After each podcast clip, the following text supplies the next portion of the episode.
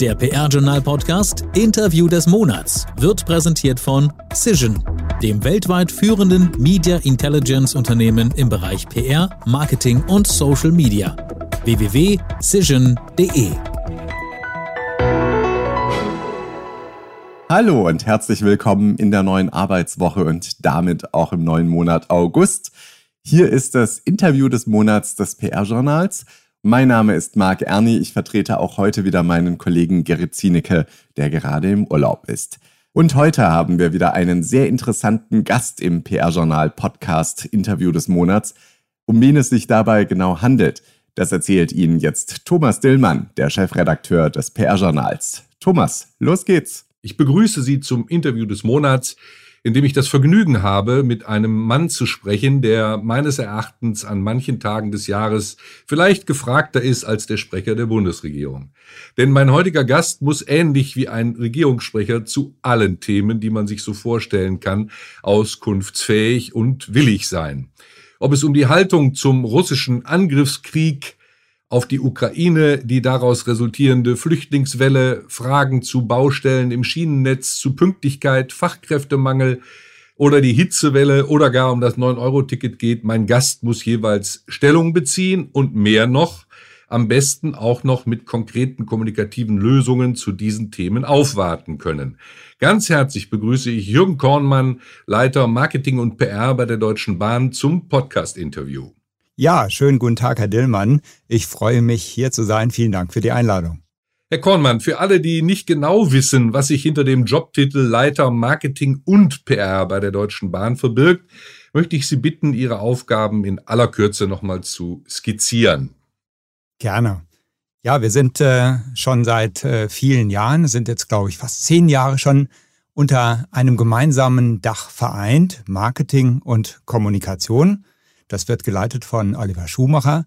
Und die Kommunikation beschäftigt sich klassisch mit der äh, Presse- und Medienarbeit. Der zweite Bereich, Marketing und PR, den ich seit 2019 leite, der hat eben das ganze äh, Spektrum von werblicher Kommunikation, Content Marketing, Markenführung, Media, dann natürlich die ganzen äh, Kampagnen, Management-Aufgaben unter sich und last not least der ganze Bereich PR. Da haben wir dann zusammengefasst neben dem Sponsoring auch historische Kinder- und Jugendkommunikation sowie auch die äh, Medienkooperation und Corporate Media, also unser allseits bekanntes DB Mobil Magazin. Das wird auch bei mir im PR-Bereich erstellt. Ja, danke. Das ist ja schon äh, sehr, sehr breit, muss man sagen. Und vielleicht dazu eine Nachfrage. Sie haben das ja so von Ihrer Vorgängerin Antje Neubauer in dieser Doppelfunktion als Marketing- und PR-Chef geerbt. Halten Sie diese Zusammenführung, die ja, wie gesagt, schon vor einigen Jahren geschehen ist, der beiden Disziplinen bei Ihnen äh, in der gelebten Praxis auch für sich selbst für sinnvoll oder hätten Sie es manchmal gerne anders? Nein, da bin ich ganz ehrlich, äh, nachdem ich ja die ersten zwölf Jahre bei der Deutschen Bahn im Pressekommunikationsbereich gearbeitet habe und dort die Kommunikation für den gesamten Personenverkehr verantwortet habe, bin ich inzwischen nicht nur, seit ich das Marketing, PR-Bereich übernommen habe, ein engagierter Verfechter der integrierten Kommunikation. Denn nur wenn beide Disziplinen eng verzahnt, Arm in Arm und Schulter an Schulter miteinander arbeiten, kann man Effekte erzielen, die in getrennter Kommunikation so nicht möglich sind. Mhm. Ja, ich möchte nochmal zurückschauen, so ein bisschen in Ihre Vita. Ursprünglich haben Sie Ihre berufliche Laufbahn als Bankkaufmann gestartet, dann Publizistik, Englisch und Politik studiert. Sie haben dann neun Jahre journalistisch gearbeitet als Reporter für die Zeitung Rheinpfalz sowie dann auch für das ZDF und den MDR.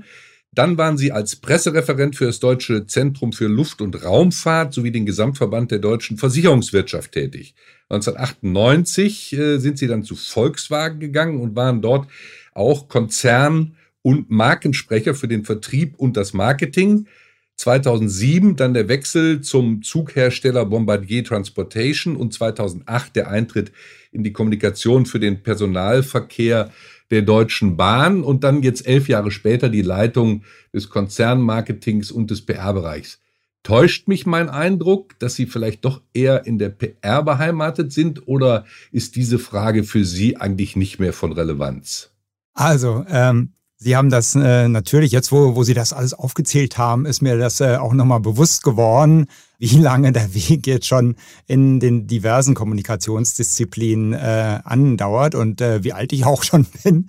Aber Sie haben das ganz äh, gut äh, zusammengefasst. Im Prinzip habe ich äh, während meiner ganzen beruflichen Karriere immer das große Glück gehabt, äh, noch neue Disziplinen äh, über neue Aufgaben dazulernen zu dürfen. Und äh, das ist äh, gerade unter dem Stichwort lebenslanges Lernen für mich äh, eine absolut segensreiche Entwicklung, denn äh, als gelernter Journalist dann auf die PR-Seite zu wechseln, ist schon eine Horizonterweiterung und Themen dann äh, strategisch, auch langfristiger anzulegen und sie zu planen, zu kommunizieren, ist schon ein, ein äh, gewaltiger Zuwachs an äh, auch strategischer Erfahrung, die man da sammeln kann.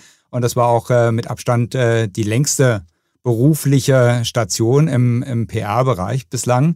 2019 habe ich dann lange überlegt, äh, muss ich ehrlich zugeben, ob denn der Wechsel ins Marketing äh, wirklich äh, Sinn macht für mich. Und äh, habe festgestellt, a, auch im hohen Alter von damals 53 Jahren kann man noch äh, durchaus was dazulernen und die Synapsen neu verdrahten. Und B, es hat mir persönlich einen großen Spaß auch bereitet, äh, neben der ganzen Expertise und äh, know, neuem Know-how, was ich äh, angesammelt habe in der Zeit, die Kommunikationsstrategie noch mehr auszurichten auf Verdichtung von Kommunikation, auf Emotionalisierung von Kommunikation und auf die möglichst optimale Verschränkung und Verzahnung von werblicher und äh, PR und Pressekommunikation. Das äh, ist eine großartige Herausforderung, äh, an der ich auch ein Stück weit gewachsen bin, würde ich jetzt mal behaupten. Und äh, das macht riesigen Spaß und von daher gesehen, ich würde es wieder machen. Also Horizont erweitert. Ja. Äh, eine letzte Frage vielleicht noch zu diesem Komplex Marketing und PR. Wie sieht denn heute für Sie die äh, Gewichtung aus? Also äh, welcher, welcher Bereich beansprucht Sie aktuell mehr? Das Marketing oder das PR oder auch anders gefragt, wo müssen Sie im Moment mehr Zeit reinstecken?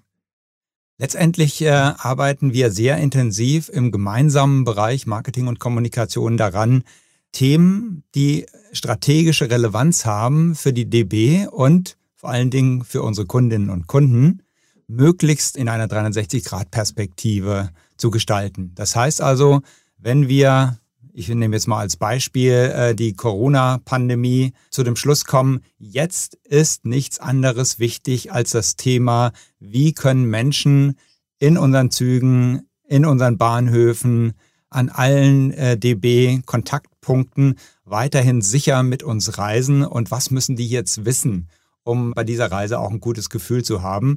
Da hat sich schon gezeigt im Jahr 2019 und 2020 dann vor allen Dingen, dass wir integriert kommunizieren müssen, um eben für die Menschen draußen eine Relevanz und einen echten Mehrwert an Informationen zu schaffen, um in dieser sehr speziellen Situation, gerade während des Lockdowns, die Informationen an die Frauen, an den Mann zu bringen, die jetzt wichtig sind. Also ganz konkret haben wir damals alle werblichen Kampagnen, die eigentlich vorgesehen waren, äh, zurück in die Schublade befördert und haben äh, gesagt, jetzt ist erstmal wichtig, in einer Kampagne zu kommunizieren, sicher reisen. Wie geht das? Auch in Zeiten des äh, Lockdowns. Und äh, dann mhm. haben wir eine werbliche Kampagne auf die Beine gestellt, die natürlich mit dem ganzen Instrumentarium der PR, also angefangen von unseren eigenen Kanälen über Social Media bis hin zum Kundenmagazin DB Mobil, hier äh, flankierend die Botschaften gesetzt hat, aber auch natürlich in der Pressekommunikation dann eben die Menschen über die externen Medien so angesprochen, dass sie sich möglichst umfassend informiert gefühlt haben und äh, wussten, wenn ich jetzt reisen muss während des Lockdowns, was erwartet mich da, Worauf kann ich setzen in Bezug auf Sicherheit, in Bezug auf Hygiene, in Bezug auf kontaktloses Reisen? Was muss ich da wissen? Wie kann ich mich vorbereiten? Und äh, diese integrierte Kommunikation war extrem erfolgreich. Woran machen Sie extrem erfolgreich fest? In erster Linie an unseren Imagewerten, Herr Dillmann. Wir haben in dieser Zeit einen Anstieg unseres Brand-Index-Werts. Also der Brand-Index wird ja von YouGov mhm. jeden Monat gemessen für uns und für viele andere Unternehmen äh, in Deutschland und in der ganzen Welt. Und bei dieser Befragung haben wir ähm, allzeit Hochwerte erreicht äh, während der Corona-Phase, von denen wir vorher nicht mal zu träumen gewagt hatten. Und das führen Sie darauf zurück, dass Sie sich so stark auf dieses eine Thema konzentriert haben? Also da ist eindeutig auch in, in zusätzlichen äh, Marktforschungsbefragungen, die wir angestellt haben. Zum Beispiel haben wir gleich zu Beginn der Pandemie einen sogenannten Corona-Tracker installiert, der äh, genau dieses Nutzungsverhalten in Bezug auf Mobilität bei den Menschen hinterfragt hat, was verändert sich gerade, wie ist die Sorge? Und wie sehen die Ängste der Menschen aus, äh, jetzt noch mit öffentlichen Verkehrsmitteln sich fortbewegen zu wollen oder zu müssen für bestimmte Berufsgruppen. Und wie entwickelt sich auch diese ganze neue Digitalisierung mit Homeoffice äh, in Bezug auf äh, Mobilitätsverhalten? Und ja. über diese ähm, Forschung, sowohl den Brandindex als auch die begleitende Corona-Tracker, Marktforschung, die wir angestellt haben, haben wir gesehen, dass die Menschen ein sehr großes Zutrauen und eine Zuordnung äh, vorgenommen haben. Die Bahn ist der Good Corporate Citizen, der, der gute Mitbürger, der uns jetzt in dieser prekären Situation mit Lockdown hilft unser Leben, unseren Alltag, äh, zumindest mal was die Mobilität angeht, noch zu gestalten und auch wahrnehmen zu können. Mhm. Denn in dieser Zeit ist ja nichts mehr gefahren. Kein, kein Flixbus, äh, kein Flugzeug. Ähm, und äh, von daher gesehen war die Bahn in dieser Zeit sozusagen der Fels in der Brandung. Und wir haben die Kommunikation komplett darauf ausgerichtet, äh, dass wir gesagt haben, äh, jetzt zählt nur Relevanz und echter Mehrwert für die Menschen da draußen. Und äh, das hat sich in diesen Imagewerten wunderbar niedergeschlagen.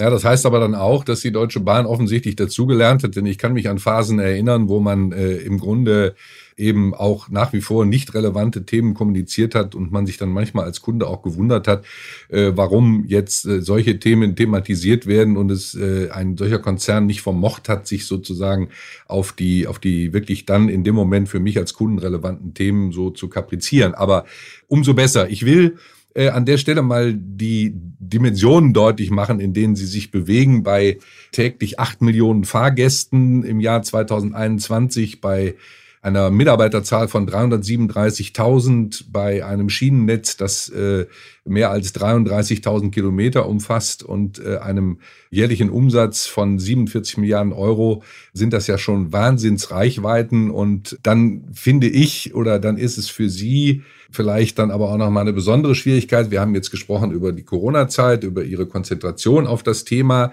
aber deswegen wird es ja nicht still um die eigentlichen strategischen Themen, die Sie zu behandeln haben. Also Stichwort Mobilitätswende, äh, Klimawandel. Da stelle ich mir es also relativ schwierig vor, die richtige Balance zu finden und äh, das eine zu tun, ohne das andere gänzlich zu lassen. Wie haben Sie das angepackt? Wie haben Sie trotzdem weiterhin Ihre strategischen Themen behandelt? Indem wir hier eine ganz klar definierte und auch äh, sehr diszipliniert umgesetzte Planung über alle Disziplinen hinweg äh, machen.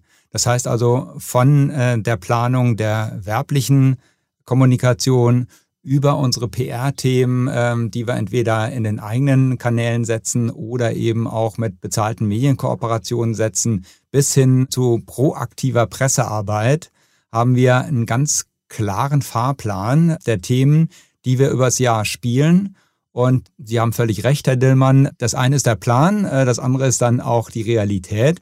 Natürlich äh, werden wir als Unternehmen das täglich insgesamt sogar mit Bus und Bahn von 12 Millionen Menschen genutzt wird. Oh, habe ich eine alte Zahl erwischt? Sorry. Kein Problem.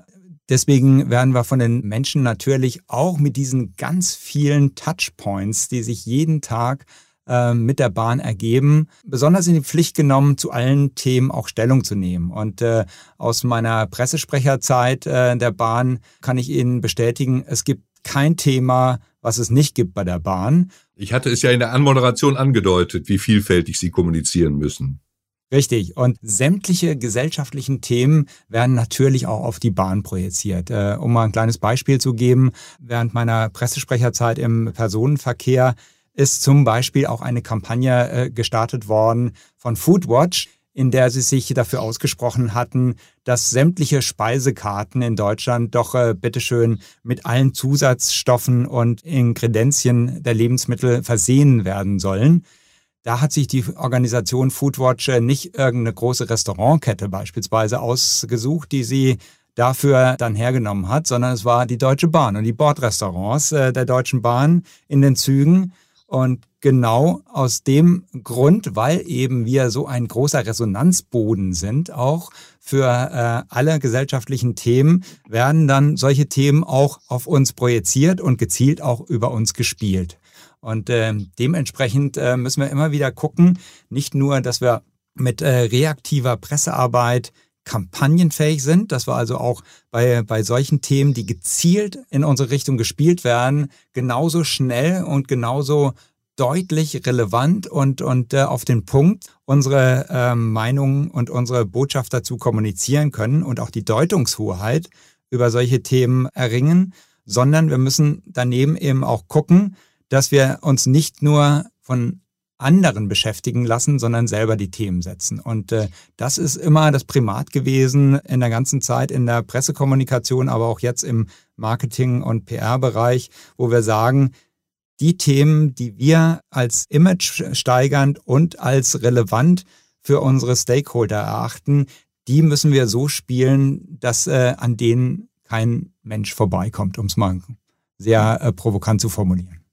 Ja, und dann sind da aber dennoch die bösen Medien, die natürlich immer wieder nachfragen und die äh, ihnen natürlich auch auf Deutsch auf den Zahn fühlen. Und egal, ob es jetzt um das Vorankommen in der angestrebten Mobilitätswende, um den Ausbau des Schienennetzes, um ihre Joboffensive geht, die äh, Medien fragen da schon sehr kritisch nach.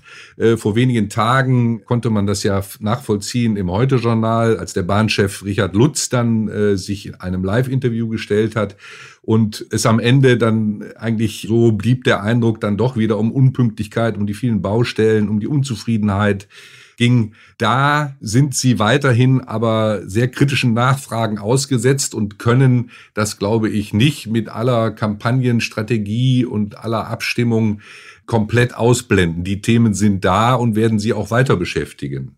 Absolut. Das ist auch gut und richtig so, denn letztendlich sind wir ja auch ein Unternehmen des Staats und sind für die Daseinsvorsorge hier in der Gesellschaft auch verantwortlich, äh, zumindest mal was den Bereich Mobilität angeht.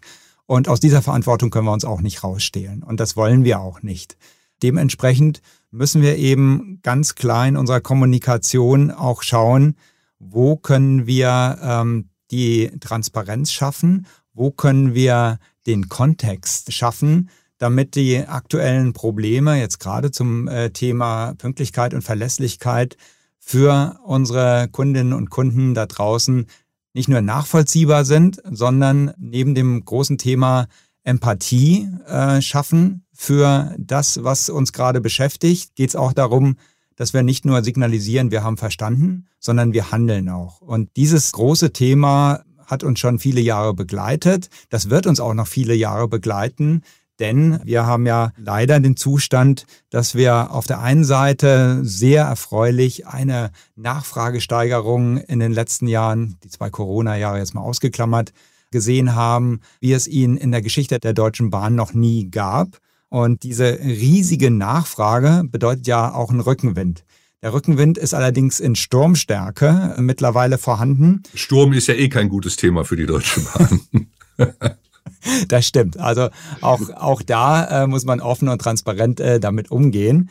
Aber diesen unwahrscheinlich äh, tollen Rückenwind wollen wir natürlich gerne nutzen, um diese Renaissance des Bahnfahrens, äh, die wir da gerade sehen, auch weiterhin zu befördern. Gleichzeitig müssen wir auch in der Kommunikation die Wahrheit und, und den Kontext äh, vermitteln, dass wir äh, seit 1994, seit der Bahnreform, zwar 60 Prozent mehr Verkehr fahren auf dem Schienennetz in Deutschland, also Fernverkehr, Regionalverkehr und Güterverkehr zusammengenommen, 60 Prozent mehr, aber das Netz, die Infrastruktur hat sich in dieser Zeit eben nicht mitentwickelt und ist nicht mitgewachsen.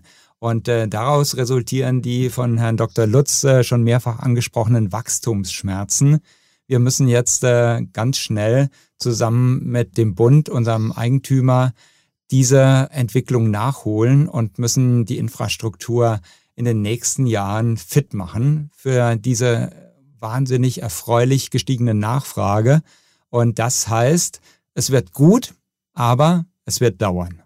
Ja, und das äh, auf die richtige Weise zu kommunizieren, ist ja die große Herausforderung. Sie haben neulich in einem anderen Interview äh, zum Ausdruck gebracht, dass Sie selbst nicht den Fehler machen dürfen, äh, schönfärberisch und von sozusagen einem viel zu optimistischen Bild auszugehen in Ihrer Darstellung, sondern dass Sie schon realistisch darstellen müssen, dass man da auch noch ganz schön auf die Zähne beißen muss, dass der Ausbau des Schienennetzes dauert, dass äh, die vielen Leute, die eingestellt werden, ja auch erst eingearbeitet werden müssen.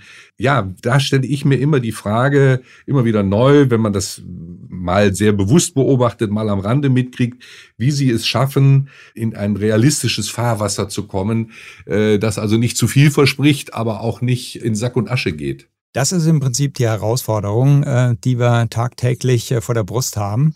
Und hier ist es äh, unwahrscheinlich leicht, an der einen oder anderen Stelle zu überreißen und, und hier auch die Glaubwürdigkeit unserer Kommunikation manches Mal vielleicht auch über zu strapazieren. Deswegen geht es uns als Leitlinie und als Leitplanken unserer Kommunikationsaktivitäten im Marketing, in der PR und in der Pressearbeit im Wesentlichen darum, dass wir eine realistische Erwartungshaltung auch dahingehend befördern, dass wir ganz offen die Probleme ansprechen und neben dieser Empathie, die wir schaffen wollen und äh, dieses Verständnis für die aktuellen Probleme, dass wir auch ganz deutlich machen, dass wir jetzt nicht die Hände in den Schoß legen und äh, nur nach immer mehr Geld rufen, um äh, die Versäumnisse der Vergangenheit jetzt kompensieren zu können, sondern dass wir auch selber aktiv sind, um an dieser Schräglage äh, bestmöglichst zu arbeiten und sie zu verbessern. Also ganz konkret geht es eben auch wieder darum, dass wir äh, nach draußen das relevant kommunizieren, was von uns auch erwartet wird. Das heißt also, wenn wir jetzt nicht gut unterwegs sind in Sachen Pünktlichkeit und in Sachen Verlässlichkeit, dann müssen wir dem obersten Kundenwunsch Rechnung tragen, informiert zu sein. Der Kunde, die Kundin sagt immer, ich verzeihe euch viel, liebe Deutsche Bahn und eure Mitarbeitenden in den Zügen, an den Bahnhofen, wo immer man auf sie trifft, die sind auch spitze, die schaffen es trotz aller Probleme immer noch ihre äh, Bemühtheit und ihren Service beim Kunden darunter nicht leiden zu lassen. Aber wir wollen auch deutlich bessere und verlässlichere Informationen für mich als individuellen Reisenden, der jetzt wissen will, wenn er den Anschluss in Kassel nicht mehr kriegt, was macht er dann?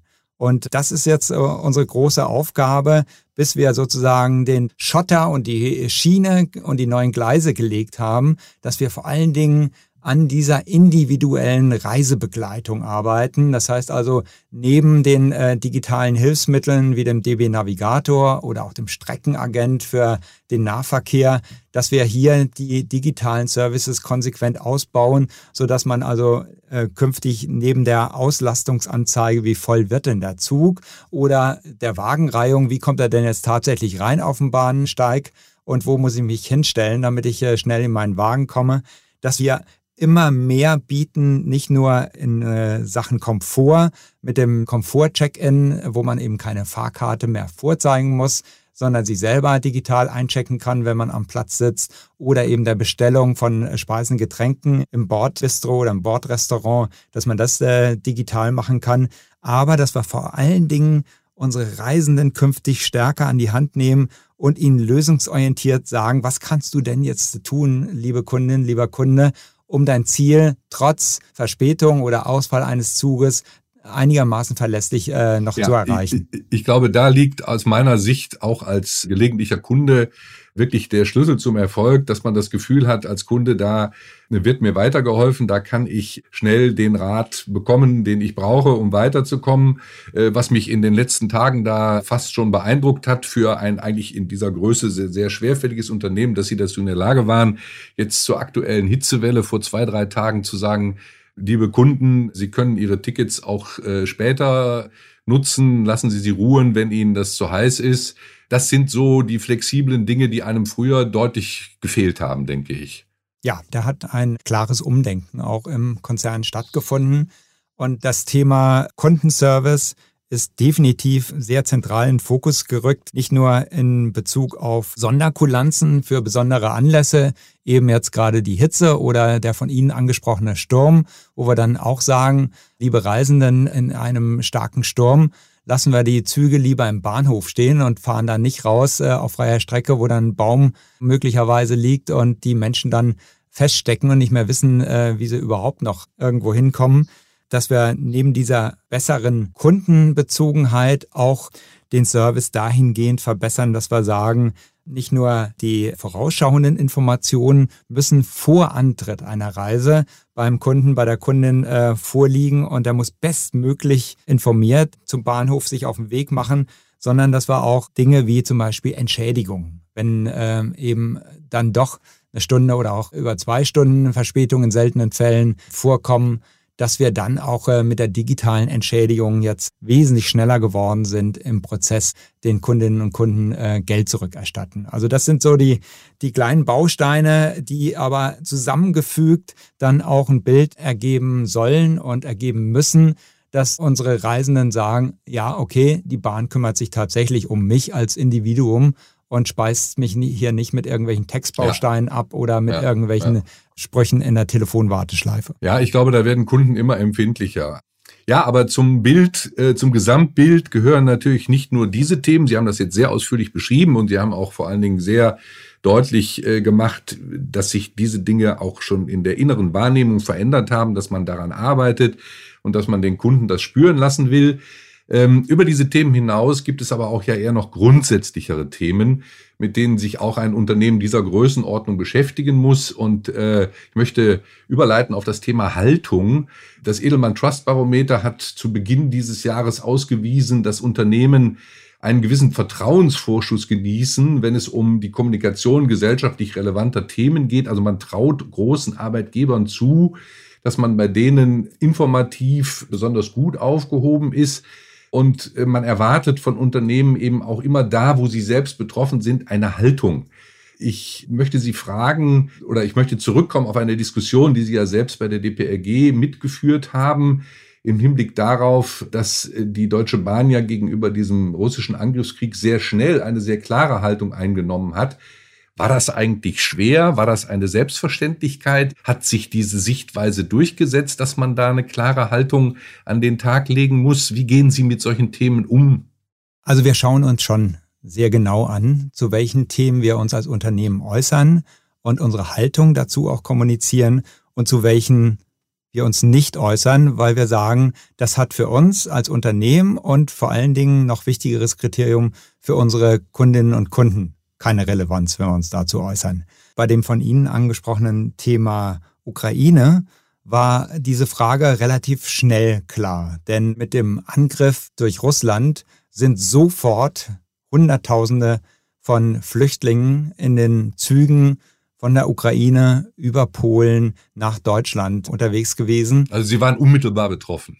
Richtig. Wir hatten schon am zweiten Tag nach der Bombardierung der Ostukraine hatten wir hier schon Hunderte äh, und Tausende von ankommenden Menschen am Berliner Hauptbahnhof. Und in dem Moment war klar, wir können die nicht einfach nur in unseren Zügen von der polnischen Grenze nach Berlin befördern und dann irgendwie am Bahnsteig aussetzen und sich selbst überlassen, sondern wir haben hier auch eine ganz klare Verpflichtung, eine Verantwortung hier wahrzunehmen, dass diesen Menschen darüber hinaus geholfen wird. Und Dementsprechend haben wir auch sehr, sehr schnell innerhalb von vier Tagen das äh, Help Ukraine-Ticket aus dem Boden gestampft, das dann die kostenlose Beförderung in den DB-Zügen in ganz Deutschland sicherstellte. Wir haben am Hauptbahnhof ein Willkommenszelt mit errichtet und haben mit wirklich Hunderten, wenn nicht Tausenden von freiwilligen Mitarbeitenden äh, der Deutschen Bahn hier sehr schnell an vielen Orten, nicht nur in Berlin, konkrete Hilfe geleistet, Unterkünfte vermittelt, Kleidung, Nahrung zugänglich gemacht. Und äh, dementsprechend war das für uns überhaupt gar keine Frage, dass wir hier unserer Verantwortung, unserer gesellschaftlichen Verantwortung über das reine Thema Mobilität, wie kann man diesen Menschen jetzt helfen, an einen sicheren Ort zu kommen, hinaus konkrete Hilfe zukommen lassen. Ja, aber darüber hinaus ja auch in der Kommunikation. Sie haben den Krieg, den Angriffskrieg ja ganz klar als solchen auch gebrandmarkt und das schon nach drei Tagen in einer Pressemitteilung, wo andere Unternehmen vielleicht eher noch abwartend unterwegs waren. Das war, glaube ich, auch gemeint mit dieser Untersuchung äh, von Edelmann, dass äh, man von Unternehmen hier eine klare Haltung erwartet und Nochmal meine Frage, wie schwer war das, so schnell ein so klares Statement rauszugeben? Überhaupt nicht schwer, weil es im Prinzip einen direkten Bezug zu unserer Unternehmensstrategie hat. In unserer Strategie starke Schiene haben wir ganz klar vier Bereiche definiert. Für den Menschen, für das Klima, für die Wirtschaft und für Europa.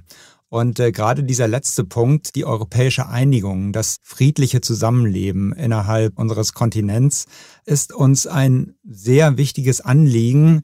Nicht nur, weil wir die Menschen in ganz vielen Fällen grenzüberschreitend an ihr Ziel bringen und in den letzten Jahrzehnten mit den Partnerbahnen in ganz Europa seit langer Zeit ein europäisches Netzwerk aufgebaut haben, dass diese Grenzen immer mehr verschwinden lässt und dieses europäische Gemeinschaftsgefühl auch immer mehr befördert.